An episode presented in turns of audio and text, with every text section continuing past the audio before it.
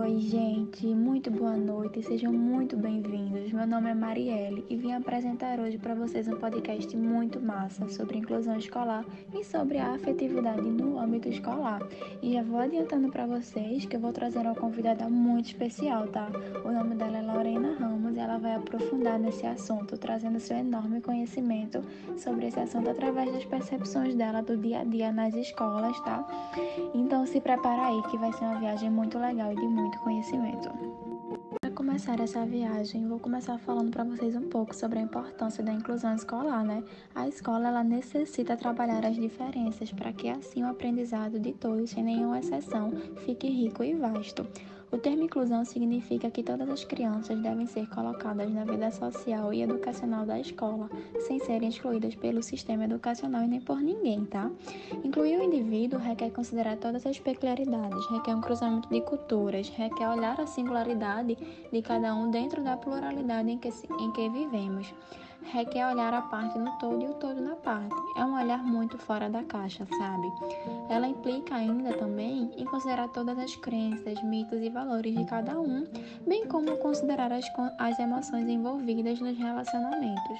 Trazendo para vocês a Declaração de Salamanca, ela fala que toda criança possui características, interesses, habilidades e necessidades de aprendizagem que são únicas e que a elas devem sim ser dadas oportunidades de atingir e manter o nível adequado de aprendizagem. E partindo desse ponto, de adequação de aprendizagem, a gente pode até se perguntar como é que se faz essa adequação no âmbito escolar, no meio, no, hoje em dia, né?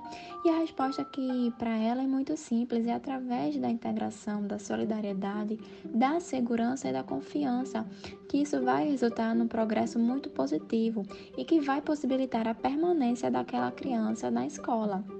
E muita gente ainda acha, muita gente pensa que educação de qualidade e educação inclusiva são coisas diferentes, mas não, tá? Elas têm uma ligação muito forte. Uma depende da outra.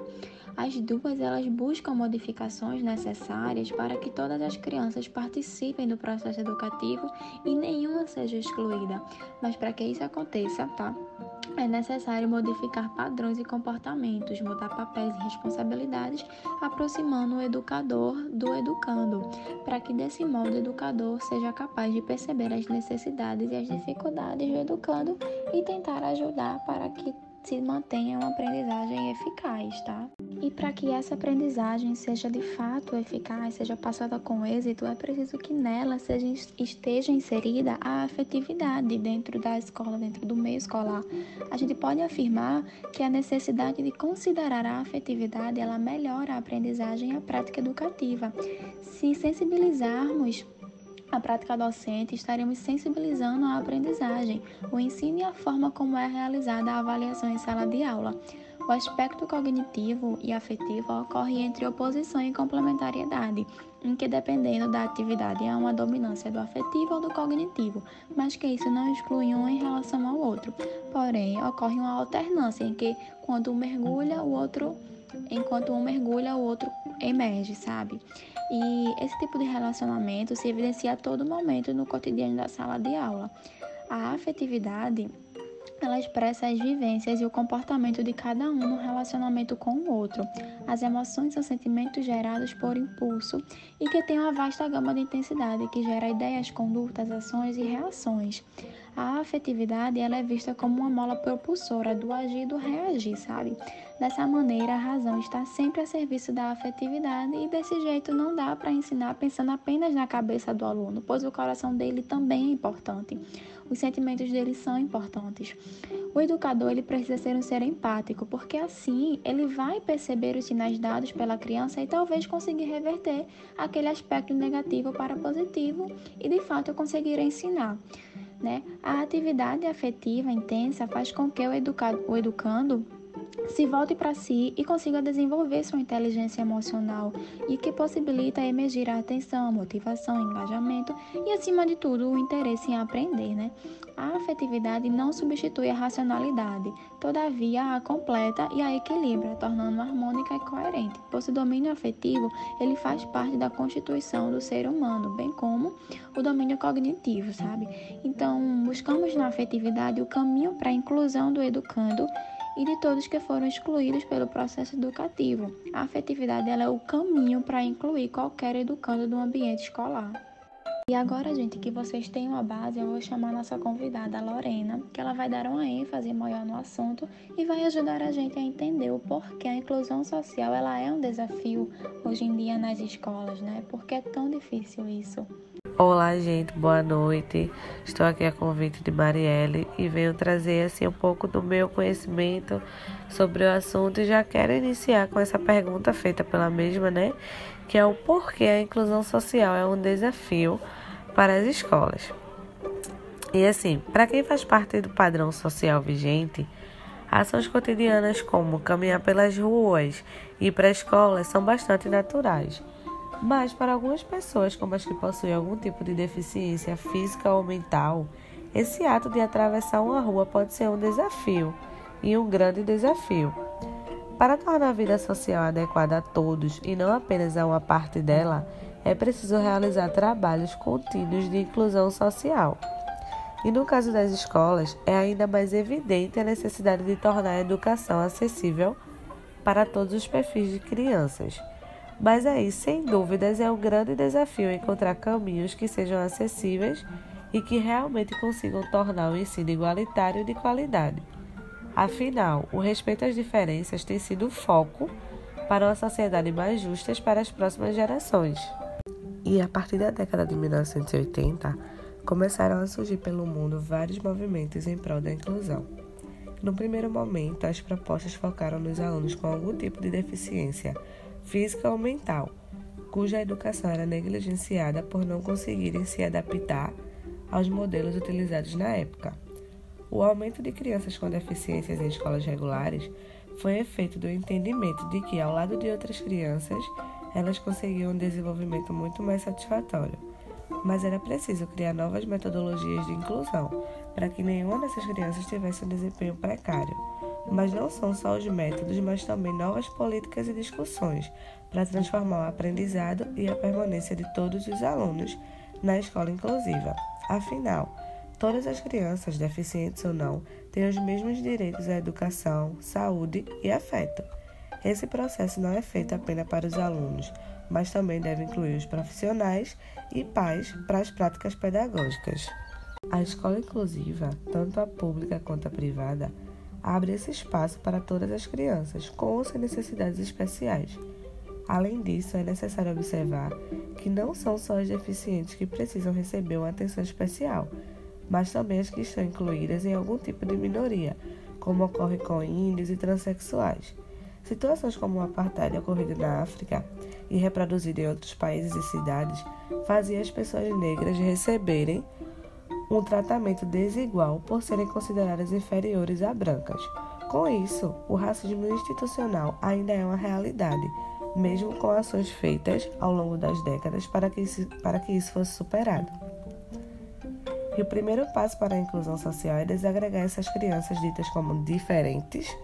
Afinal, a segregação traz exatamente o contrário do que se deseja, fazendo com que essas crianças sejam rejeitadas, limitadas e, em alguns casos mais radicais, eliminadas do convívio social. Em seguida, é preciso o entendimento de que, mesmo com deficiências, essas crianças possuem capacidades que precisam ser descobertas, evidenciadas e estimuladas. Porém, o terceiro passo é considerado o mais difícil, que é a implantação do ensino para essas crianças, tal como é feito com as outras. Em geral, as escolas não estão preparadas sem oferecerem profissionais especializados, material didático específico e até mesmo espaço para todos. O conceito especial também hoje é considerado segregário, já que se entende como diferente e deficitário, enquanto o correto é um posicionamento para a diversidade, onde engloba as outras minorias. E não são só os alunos chamados de especiais que se beneficiam com uma nova postura da escola ao lidar com eles, mas todos ganham em conhecimento e respeito aos direitos. Cada aluno terá uma grande riqueza de aprendizado se aprende desde cedo a lidar com contradições, erros e colaboração, com estímulo à criatividade. E ao falar desse assunto, eu queria trazer para vocês aqui uma experiência que aconteceu comigo umas semanas atrás, por incrível que pareça, né? Hoje eu estou aqui falando sobre isso e umas semanas atrás aconteceu uma situação assim que me tocou bastante. Eu atualmente estou acompanhando, né, um aluno da educação especial com autismo severo, um aluno de 8 anos. E mesmo sem especialização, eu comecei como auxiliar de sala de aula e fiquei com essa função de acompanhar todo esse trajeto educacional dele. É, com a turma do primeiro ano do ensino fundamental 1. E um dia desses, os pais chegou na escola e pediu para ter uma reunião com a pessoa que acompanhava ele na sala a professora da sala e os coordenadores do colégio. E aí eu pensei, meu Deus, o que será que aconteceu? Porque assim, é realmente muito desafiador para mim, para ele, para os colegas de classe, mas também muito prazeroso ao ver o desenvolvimento dele, ao ver ele incluído, ao ver ele realizando as atividades. Enfim, e assim na hora da reunião, os pais começaram a falar e relataram que estavam extremamente felizes com a proposta da escola, com a proposta das professoras da sala, por estar tá fazendo Arthur estar tá crescendo dentro da escola, coisa que não acontecia na sua antiga instituição, que até nas mídias sociais do colégio ele não passava, nas redes sociais no caso, ele não se sentia incluído e a família se sentia menosprezada. E ela disse que era uma situação bem difícil. E agora sim, ela pode ver o filho ela usou até esse termo, né? Que eu vou repetir aqui a fala dela, que agora ela pode considerar o filho dela normal, como as outras crianças.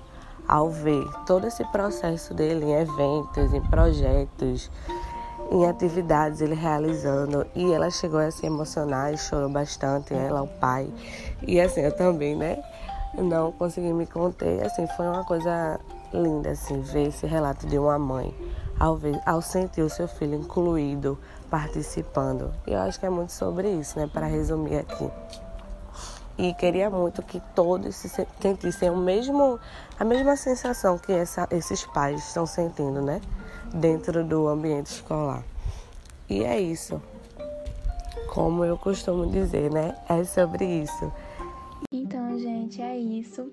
Vamos ficando por aqui. Espero que vocês tenham gostado do podcast de hoje e que ele tenha enriquecido muito o conhecimento de vocês, tá? Beijinhos, até o próximo episódio. Tchau, tchau! Thank you.